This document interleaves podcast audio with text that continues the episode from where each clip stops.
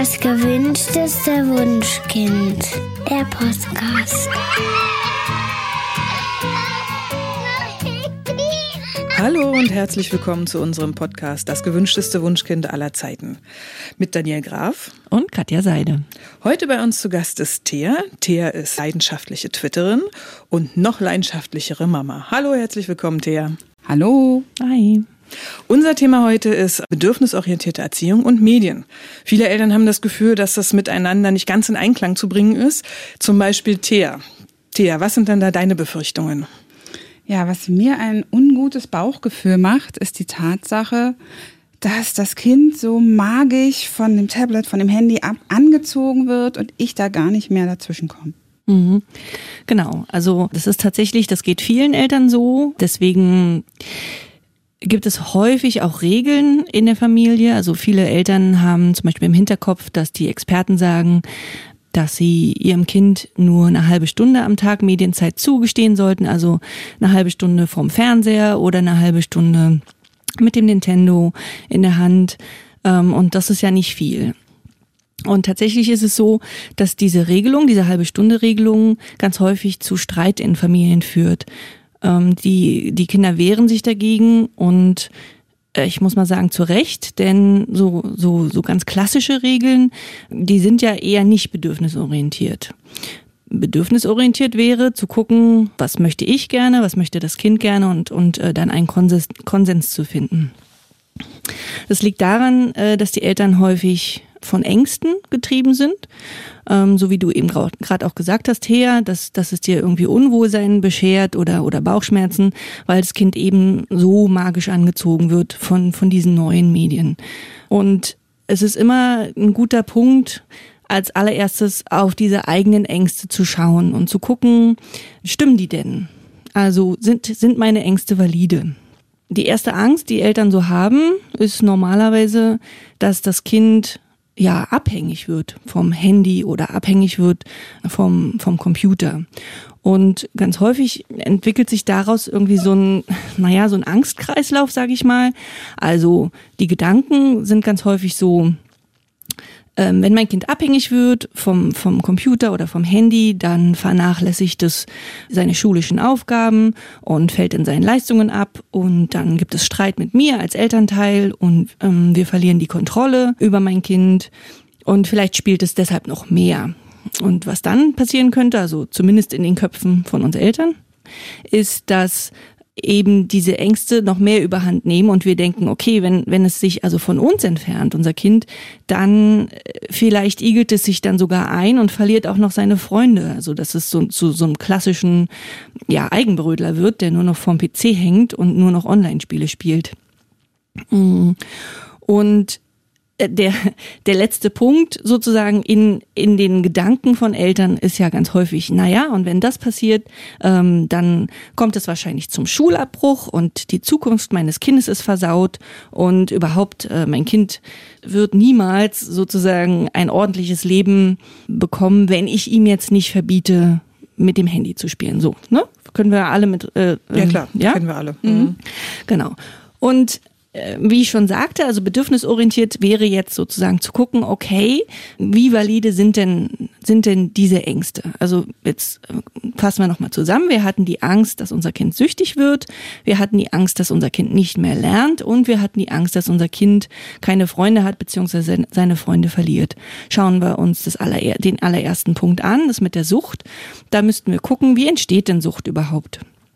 Und Daniel, ich glaube, du kannst dazu was sagen, oder? Genau. Ich habe mich erstmal gefragt, wie viele Menschen sind denn überhaupt süchtig? Und habe dabei herausgefunden, dass es ungefähr ein Prozent der Bevölkerung im Alter zwischen 14 und 65 Jahren ist. Die verbringen mehr als 35 Stunden pro Woche, das heißt mehr als 12 Stunden pro Tag im Internet. Und rund 6 Prozent sind akut suchtgefährdet das äh, akut suchtgefährdet heißt, dass deren äh, Stunden am Tag nur wenig äh, unter den unter diesen zwölf Stunden sind. Ne? Genau, also ja. sind insgesamt ähm, sieben ähm, Prozent der Bevölkerung, also die wirklich ein problematisches Verhalten aufweisen, wo man sagen kann, da müsste man genauer hinschauen. Ne? Und äh, spannend wäre jetzt zu wissen, warum jetzt bei diesen sieben Prozent, äh, warum die sich nicht diesem Sog des Suchtmittels entziehen können.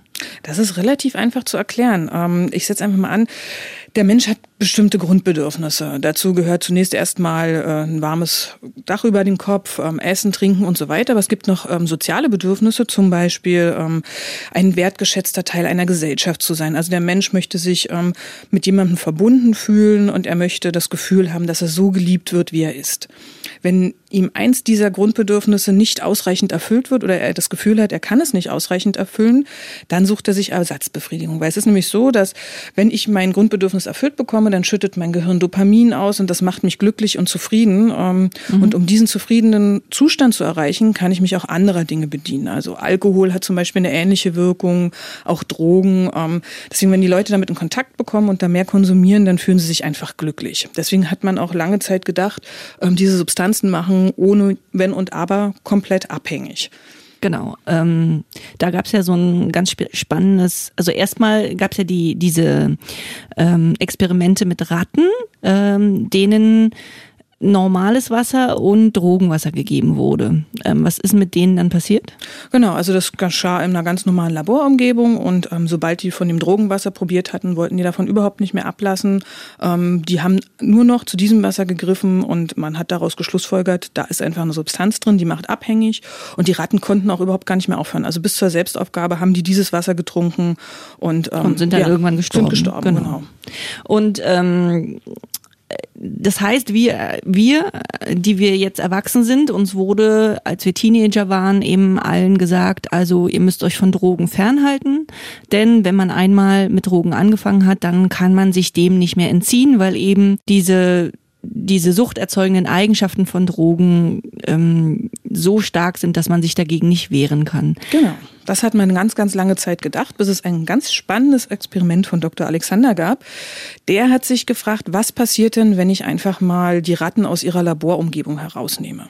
Also es war bisher immer so, dass einfach in sterilen äh, Laborkäfigen die Ratten mit, dem, mit den Drogen gefüttert wurden.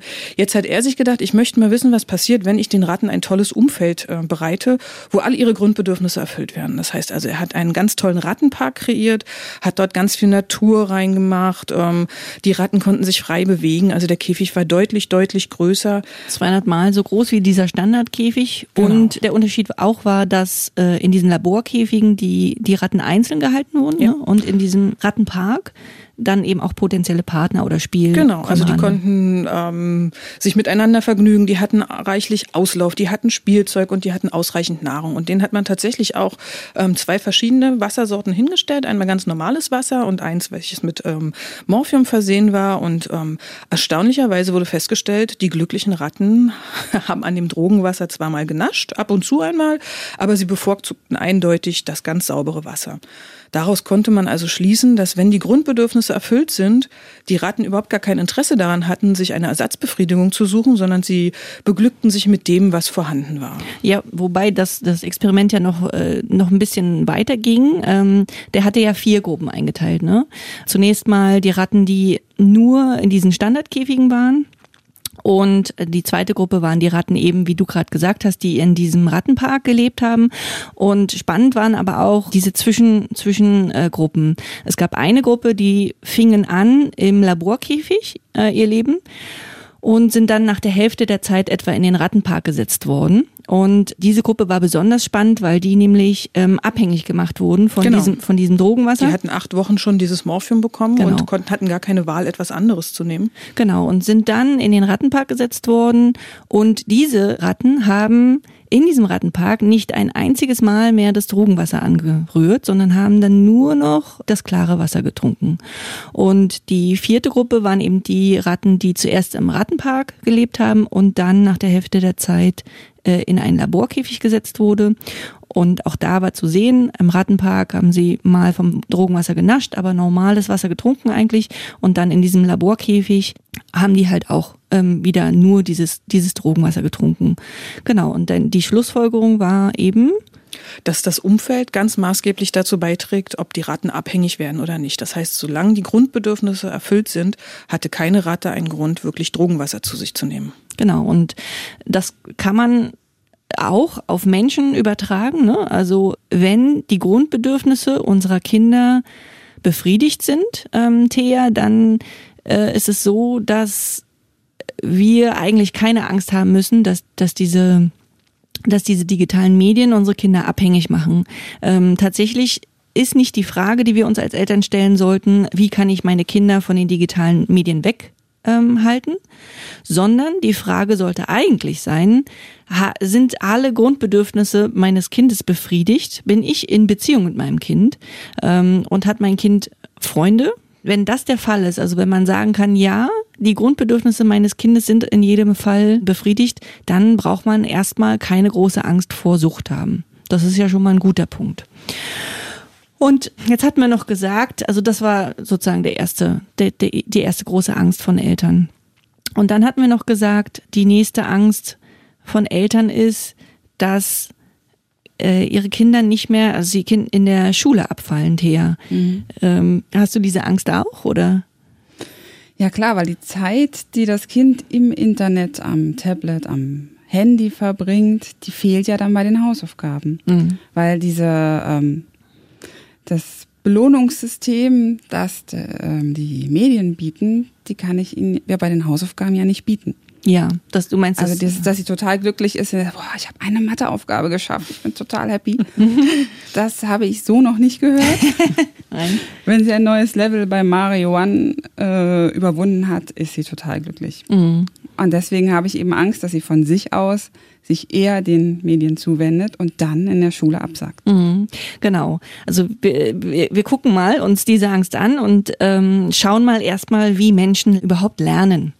Tatsächlich lernen Menschen ununterbrochen, aber es wird nur das nachhaltig im Gehirn verankert, was uns begeistert. Und da hat Schule ja schon mal äh, schlechte Karten, würde ich sagen. Ne? Also äh, die Matheaufgabe, die Hausaufgabe, die begeistert, glaube ich, keins unserer Kinder. Also meine Tochter schon, äh, die ist da so ein bisschen seltsam, aber ähm, ich glaube, wir können alle sagen, Schule begeistert nicht. Ich bin ja auch Lehrerin selber und ich glaube, dass ich eine gute Lehrerin bin, aber selbst ich kann sagen, also ich begeistere nicht alle meine Kinder. Wenn ich jetzt äh, im Sachunterricht übers Eichhörnchen rede, dann ist die Hälfte der Klasse ungefähr bei mir und, und und lernt und die andere Hälfte denkt so, oh, Schnarch, will ich gar nicht wissen äh, und hängt mit ihren Köpfen irgendwie auf dem auf den Tischen rum. Also Schule an sich begeistert nicht. Das ist ein großes Problem. Denn mhm. nur dann, wenn die emotionalen Zentren im Mittelhirn aktiviert werden, dann setzen die Zellgruppen neuroplastische Botenstoffe aus, also diesen Gehirndünger nennt man den. Und nur dann, äh, diese Botenstoffe bringen den Nervenzellen, äh, die Nervenzellen nämlich dazu, Eiweiße für das Auswachsen neuer Fortsätze und für die Neubildung von Nervenzellenkontakten herzustellen. Das bedeutet, dass äh, es, es gibt sozusagen neue Verbindungen im Gehirn und der Mensch lernt. Aber das passiert wirklich nur, wenn ein Mensch begeistert ist. Und Wann sind Kinder begeistert? Sie sind begeistert, wenn sie Spaß haben und wenn mhm. sie spielen. Und zum Beispiel, wenn sie bei YouTube oder was auch immer ähm, was gucken. Und, und das, das ist eigentlich kein Problem, sondern es ist, es ist eine, eine Möglichkeit, ähm, auch zu lernen. Also ich, ich spreche jetzt mal von meinen Kindern. Meine Kinder dürfen ähm, viel ähm, frei über, über digitale Medien sprechen, äh, nicht sprechen, sondern verfügen. Und meine Kinder gucken sehr viel YouTube. Und äh, bei YouTube findet man wirklich alles. Alles, was einen begeistert, ist auf YouTube zu finden. Also meine Tochter Carlotta zum Beispiel, die kam aus der Schule und sagte, okay, ihre Freundinnen stellen alle Schleim her, sie möchte gerne Schleimrezepte finden. Und wo findet man Schleimrezepte? Auf YouTube. Also hat sie wirklich tatsächlich wochenlang selber recherchiert auf YouTube, ähm, hat sich Videos angeguckt, hat geguckt, wie macht man Schleim, hat dann selber Zutaten eingekauft, hat das ausprobiert. Das hat alles nicht funktioniert. Ähm, über Wochen ging ihre Schleims also daneben. Ich habe schon aufgegeben, ja. Ich hatte schon keine Lust mehr. Mein unser Bad sah aus, ja, furchtbar. Ähm, Natron lag rum und Flüssigwaschmittel und Kleber und also über Wochen war wirklich das Bad irgendwie belegt und ich dachte schon, okay, ich habe keine Lust mehr. Ich habe auch zu ihr gesagt, ey, lass das jetzt mal. Aber sie hat nicht aufgegeben. Und sie hatten bestimmt ein halbes Jahr recherchiert und geguckt und hat dann tatsächlich nach einem halben Jahr dieses eine äh, Rezept, Schleimrezept gefunden. Das musst du uns dann natürlich irgendwann nochmal verraten, weil jetzt jeder ganz neugierig geworden ist, welches tatsächlich das funktioniert. Das, vor allen Dingen war es das allereinfachste Rezept, ja. Ähm, ich kann exklusiv euch verraten, dass es mit Flüssigkleber, mit Natron äh, und mit Kontaktlinsenflüssigkeit wunderbar funktioniert. Also ja, und das, was sie gemacht hat, ist ja eigentlich Chemie. Also sie mhm. hat sich ein halbes Jahr lang mit Chemie befasst. Also sie hat Sachen zusammengewürfelt, also äh, keine Ahnung, ja, wirklich ähm, Zutaten zusammengewürfelt und hat selber rausgefunden, wie was miteinander chemisch reagiert. Kann ich auch berichten. Also wir hatten gestern äh, ein kleines Experiment, da wurde mir eine Lavalampe gebastelt. Einfach ein ah, Glas cool. genommen, gefüllt mit Wasser, oben ganz dick Öl drauf und dann eine Brausetablette rein. Gibt einen super Effekt und man lernt Physik, Chemie, also Wasser und Öl trennen sich, ähm, Kohlensäure steigt nach oben. Also es wirkt, der Lerneffekt ist enorm hoch. Genau, genau. Oder äh, mein, mein Sohn, mein Sohn ist vier, Josua. Josua ähm, guckt auch schon YouTube und der äh, guckt gerne einfach so Trickfilme über über Autos. und ähm, bei YouTube, äh, das Besondere an YouTube ist, dass, dass das ja so einen Algorithmus hat. Und immer wenn man ein Video fertig geguckt hat, kommt halt einfach das nächste, was ungefähr dem, dem ähnelt. Und YouTube unterscheidet aber in diesem ähm, Algorithmus nicht nach äh, Sprachen. Und irgendwann, also ich sitze immer daneben, aber also es war immer so, dass es irgendwie eine Stimme aus dem Off kam, so, oh, das ist ein roter Monster Truck. Schau nur, er hat ganz schöne Reifen. Ja? Und mein Sohn hat also erstmal alles über, über Monster Trucks und Reifen gelernt. Und irgendwann hörte ich, oh, it's a red monster truck. Ja? Ähm, und äh, dann, dann hat er also ein, ein englisches Video angefangen und mein Sohn hat es echt überhaupt nicht interessiert. Der hat einfach weitergeguckt. Und ich dachte, ja, pf, okay, wenn es ihn nicht interessiert, dann lasse ich ihn mal. Also hat er bunt gemischt, tatsächlich ähm, englische und deutsche Videos und manchmal auch russische Videos oder, oder japanische Videos geguckt. Und irgendwann sprach mich die Erzieherin in der Kita an und sagte so, du, dein Sohn spricht mit uns Englisch. Und ich so, Quatsch. Und sie so, doch, doch, weißt du was? Wenn er oben auf der Rutsche steht, sagt er, one, two, three, go! Oder, oder wenn ein anderes Kind dran ist beim Spielen, sagt er, hey, it's your turn. Oder ich habe ihn mal gebeten, mir was zu holen und er nickte und sagte, okay, I got it. und rannte dann los. Großartig. Ja, und äh, ich habe das dann selber festgestellt. Also ich wollte mit ihm äh, einen Wettlauf machen und wir standen so nebeneinander. Und er guckte mich an und sagte, Are you ready? Und ich so, oh, wie süß. Ja, süß. Und habe dann gedacht, okay, ich antworte mal auf Englisch und habe gesagt, I'm ready. Are you ready? Und dachte, okay, also darauf kann er jetzt nicht antworten. Aber nein, er dreht sich zu mir und sagte wirklich mit toter ernstem Gesicht, I was born ready. und ähm, zuerst dachte ich, yeah, süß. Und dann dachte ich, okay, was guckt der denn eigentlich? ähm, nee, also tatsächlich ähm, ist es so, dass ich, äh, also dass, dass mein Sohn Englisch aufschnappt über YouTube und tatsächlich witzigerweise ähm, das, was er tut oder das, was er, was äh, die die Wortphrasen, die er aufschnappt, im echten Leben auch an den passendsten Stellen ähm, wiedergibt. Also der Kontext wird quasi erkannt. Genau. Mhm. Und das das Spannende ist, dass er nicht, also wenn man zu ihm sagt, übersetz mir das mal, oder wenn man zu ihm sagt, was heißt das auf Deutsch so, dann kann er das nicht sagen. Aber also ich habe ihn gefragt bei It's Your Turn, ähm, was das heißt, und dann sagte er, das weiß ich nicht, aber das benutzt man, wenn der andere dran ist. Und das ist äh, das ist Mutterspracherwerb. Ja, ja? intuitive Sprache, ja, genau. ganz toll. Ähm, das heißt, YouTube lässt mein Kind irgendwie zweisprachig aufwachsen und ich weiß nichts davon. Also wir können schon mal festhalten, dass unsere Kinder äh, mit den Medien sehr wohl Sachen lernen. Diese Erfahrung habe ich interessanterweise neulich auch gemacht weil ich bei den Mathehausaufgaben versucht habe, ihr zu erklären, wie man schriftlich subtrahiert mit ganz vielen ähm, Zahlen. Mhm. Und ich habe es erklärt und habe es erklärt und jetzt nicht verstanden. Und dann habe ich gesagt, jetzt gucken wir uns dazu mal ein YouTube-Video an. Ja, genau, super. Und dann wurde das vorgerechnet. Da waren so zwei hippe junge YouTuber, ganz schick mit gegelten Haaren. und die haben auch ähm, ja viel gestikuliert und viel erklärt. Und dann sitzt sie davor und sie so, mhm, ja, warum hast du das nicht gleich gesagt? Ja, cool. Genau. Mach das und es hat funktioniert. Wow, ja. ja also, also tatsächlich ähm, hat sich einfach die, die Art und Weise, wie unsere Kinder lernen, verändert. Also ähm, ich sehe das auch selber an mir. Also wenn ich einen Kuchen backen will, dann schaue ich eigentlich kaum noch in, äh, in Kochbuch oder so, sondern ich gucke auf YouTube, äh, wie die das machen und folge den Schritten. Und äh, es gibt richtig gute Tutorials, eben wie du, wie du schon gesagt hast, ähm, Thea, für Mathe, für Geschichte gibt super Tutorials.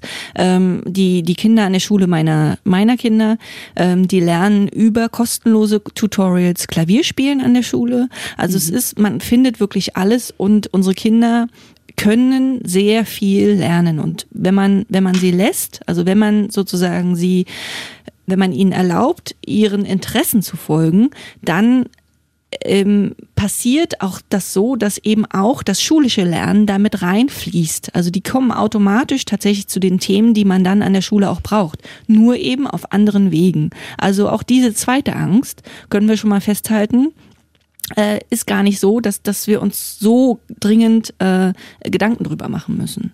Das unterstützt uns sogar eher, weil Kinder von Kindern viel einfacher lernen. Also ein Kind weiß viel mehr, wie das andere Kind es besser versteht und kann es entsprechend auch viel besser erklären als wir. Und tatsächlich hat man auch irgendwann den Effekt, dass die Kinder sagen, ich habe es in der Schule nicht verstanden, ich schaue jetzt einfach bei YouTube und es findet garantiert irgendein Video, wo es so erklärt wird, dass es genau da abgeholt ja. wird und das versteht wirklich. Ja, ganz genau. Genau. Und jetzt hatten wir noch einen dritten Punkt, ähm, den wir besprechen wollten. Die dritte Angst von Eltern ist ja, dass, dass die Kinder, wenn die zu viel vorm PC sitzen oder zu viel ähm, Screen-Time haben, dass sie dann eben irgendwie zu Eigenbrödlern werden und keine Freunde mehr haben. Auch diese, auch diese Angst werden wir jetzt überprüfen, ob die valide ist. Wir schauen also erst einmal, wie entstehen Freundschaften. Und erstmal die Definition von Freundschaft ist, ähm, also Freundschaft ist eine freiwillige persönliche Beziehung, die geprägt ist durch gegenseitiges Vertrauen, Sympathie und Unterstützung. Und um einen neuen Freund zu bekommen, braucht es verschiedene Schritte. Zum Beispiel, der erste Schritt ist, es braucht räumliche Nähe. Man muss sich irgendwo treffen. Und gleichzeitig braucht es spontane Sympathie und die Risikobereitschaft, Persönliches preiszugeben. So. Das wäre der erste Schritt. Also wenn sich zwei Menschen zufällig treffen und die sich gegenseitig sympathisch sind, dann müssten sie miteinander irgendwie ins Gespräch kommen. Und äh, um, um daraus eine Freundschaft entwickeln zu lassen, braucht es dann noch ähm, nächsten Schritt, nämlich äh, die Kontakthäufigkeit. Also man muss sich häufiger zufällig über den Weg laufen. Und die Chemie muss stimmen zwischen einem. So, das sind so drei Punkte, wo, wo die, die grundlegend, grundlegend dazu sind, um Freundschaften zu schließen. Und jetzt schauen wir mal.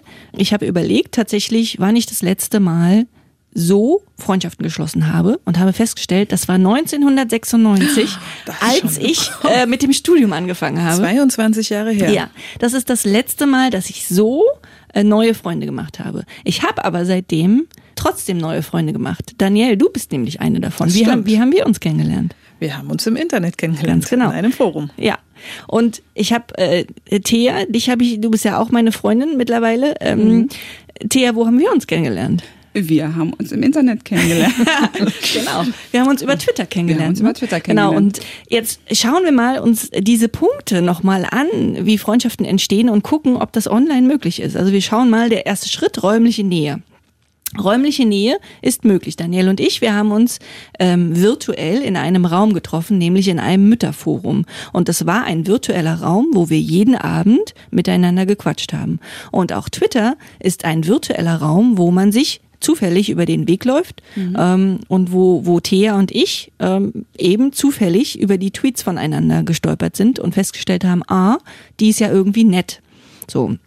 Und ähm, auch in einem Online-Forum oder bei Twitter muss es eine spontane Sympathie geben. Die ist dann zwar über die schriftliche, übers Schriftliche ähm, gegeben, aber man kann ja trotzdem erkennen, ob, ob das, was der andere schreibt, einem sympathisch ist oder nicht. Und das, die, die Bereitschaft, ähm, etwas Persönliches preiszugeben, da sage ich mal, da hat das Internet große Vorteile. Das macht man nämlich ne, übers, mhm. übers Internet Sehr viel, viel, viel stärker. Ja, genau. Also auf Twitter, was da alles ähm, preisgegeben wird, ja Meine Güte, oder, Thea? Da wird was preisgegeben. Ja, absolut, ja. Also auch, weil es halt relativ schnell wieder verschwindet. Also Ja. man kann, man kann Sachen sagen, am nächsten Tag findet es kein Mensch mehr wieder. Außer man ist Donald Trump, dann finde, finden die Leute das immer wieder. Aber äh, so die normalen Leute wie du und ich, ganz häufig verschwindet der Tweet dann irgendwie im, im Nirvana und, und ja, was gesagt ist, ist gesagt, aber ja. Genau, das, das, das heißt, das ist auch möglich virtuell. Dann schauen wir weiter, die Kontakthäufigkeit. Naja, also bei Twitter geht, kommt man sich auch häufig über den Weg, nämlich dann, wenn Leute, mit denen du schon befreundet bist, häufig die Tweets eines anderen retweeten. Und dann stolpert man häufig übereinander. Oder bei uns, Daniel, damals war das ja auch so, dass ähm, wir ganz häufig voneinander ge gelesen haben oder du auf meine, meine Fragen geantwortet hast oder ich auf deine und, und wir eben wirklich relativ relativ regelmäßig jeden Abend einfach miteinander gequatscht haben. Online. Genau. Man hat Mit- gemerkt, mit- man, man liegt auf einer Wellenlänge und hat einfach darauf gewartet, was der andere schreibt und hat sich wirklich schon drauf gefreut. Genau. Und ähm, da waren noch eine ganze Menge anderer Mütter. Also wir waren da jetzt nicht allein in dem Forum, aber ähm, irgendwann finden sich da auch sozusagen, ja, äh, ähm, also da Freundschaften, aber auch Feindschaften Ja. können sich auch bilden äh, in Foren, auch auf Twitter. Ist das ähm, Gleiche, das ja. ist möglich. Das, das Ding ist, der letzte Punkt, diese Chemie muss stimmen. Das ist was, was ähm, online tatsächlich nicht überprüft werden kann, weil das mit der Nase zusammenhängt. Also man muss sich tatsächlich riechen können. Ja, das hat was mit Pheromonen zu tun und diese Chemie, die die muss man dann offline überprüfen. Und ähm, bei bei Thea war das so, dass wir haben uns mal zum Kaffee getroffen. Ne? Wir haben uns mal zum Kaffee getroffen. Ich überlege auch die ganze Zeit, wie das eigentlich passiert ist. Ich glaube, du hast mich einfach spontan angesprochen und hast gefragt, ob du in mein, äh, in mein Büro, in mein Kaffeebüro kommen kannst. Und ich habe ja gesagt. Weil ich war, glaube ich, auch einfach da in der Nähe und dachte, ach komm, jetzt fragst du einfach mal, Genau. weil die ist total sympathisch. genau, und dann Und- haben wir uns getroffen und haben Ja. festgestellt, Mensch, ja, die ist total sympathisch und haben uns gleich ähm, ins Kino verabredet. War das da gleich beim ersten? Ich glaube, ein paar Kaffee? Wochen später, genau. Also ähm, wir, wir sind dann zu Fantastische Tierwesen zusammengegangen, äh, zu dem ersten Film. Und Das ist auch so ein Punkt, die gleichen Interessen, ne? Wenn man Genau. in Freundschaften das, das denkt man immer, dass Ja. Freundschaften gleiche Interessen brauchen und das ist nicht unbedingt ein Punkt, den man okay. braucht. Also äh, es ist ganz häufig so, dass man über gemeinsame Interessen ähm, an den gleichen Orten ist. Also wenn du gerne Handball spielst, dann, dann, dann triffst du dich ja mit anderen Leuten, die gerne Handball spielen beim Handball und dann wird sich da sicherlich eine Freundschaft entwickeln. Aber es hat eigentlich, wenn du mal guckst, wenn deine langjährigen Freunde, ob die so viel noch mit dir zu tun haben, ob die, ob die die gleichen Interessen noch haben. Also häufig ist es so, dass es, dass man denkt, man, man hat die gleichen Interessen, aber ganz häufig eher ähm, lässt man den anderen so sein, wie man, wie er, wie er sein möchte. Also man akzeptiert den anderen und das ist auch tatsächlich was, was langjährige Freundschaften ausmacht. Ähm, man muss das Gefühl haben, dass der andere einen so nimmt, wie man ist und dann, nur dann können langjährige Freundschaften entstehen. Aber wir hatten noch mal über die Chemie gesprochen. Also bei euch beiden hat's Gott sei Dank geklappt. Ja. ähm, ich habe äh, in Hamburg eine Freundin, mit der war habe ich acht Jahre lang eine Online-Freundschaft geführt. Also tatsächlich auch, wir haben uns jeden Tag äh, gesimst und, und so weiter. Und ich habe jetzt nach acht Jahren bin ich das erste Mal nach Hamburg gefahren und dachte, okay, ich treffe die jetzt. Und ich hatte wahnsinnige Angst, dass das nicht funktioniert, ähm, dass wir uns nicht sympathisch sind.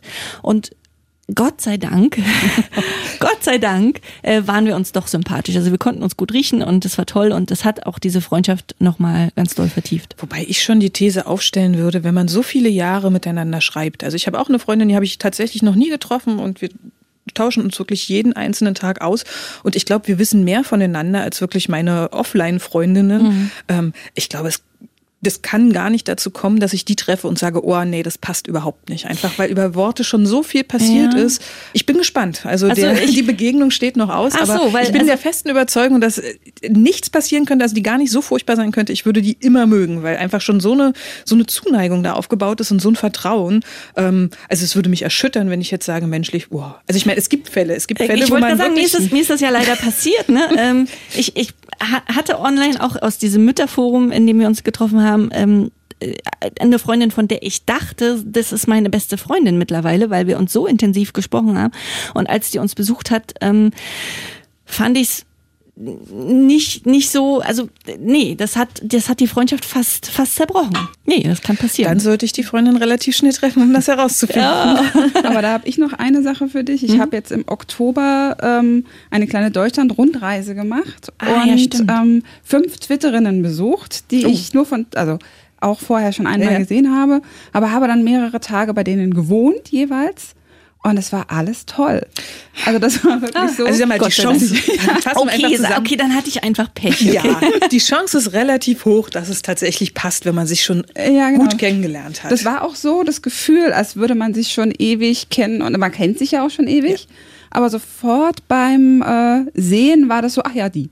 Okay, ja, das cool. war so ganz. Und wenn man ähm, genau und wenn man jetzt mal in, in, in die äh, schaut, wie die Leute am ehesten Partner finden, ich würde denken, dass diejenigen, die im Internet ihr Glück gefunden haben, mittlerweile deutlich diejenigen sind, überwiegen, die in die Disco gehen und sagen, hey, du gefällst mir. Genau. Also da können wir also auch festhalten, auch dieser Punkt ähm, ist gar nicht so valide. Also Kinder äh, ähm, lernen auch Online-Freunde kennen. Da gibt es natürlich auch Schwierigkeiten, über die werden wir wahrscheinlich in einem der nächsten Podcasts sprechen ähm, auf die man aufpassen muss. Aber ähm, auch online können sich Freundschaften entwickeln und äh, unsere Kinder werden nicht automatisch zu irgendwelchen Eigenbrödlern oder oder ähm, ja isolierten Nerds, nur weil sie eben online Freundschaften schließen.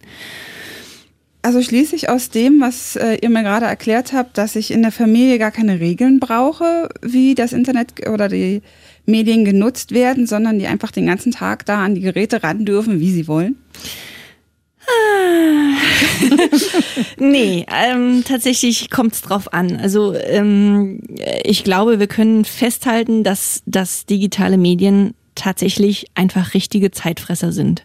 Und da liegt doch eins der großen Probleme, die wir hier auch ansprechen müssen.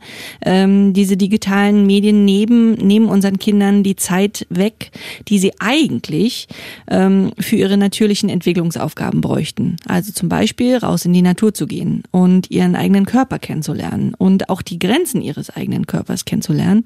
Ähm, draußen gefährliche Dinge auszuprobieren. Also ich kann mich erinnern, dass ich als Kind draußen im Gebüsch, ja, mit meinen Freundinnen gekokelt habe und da kleine Feuerchen angezündet habe.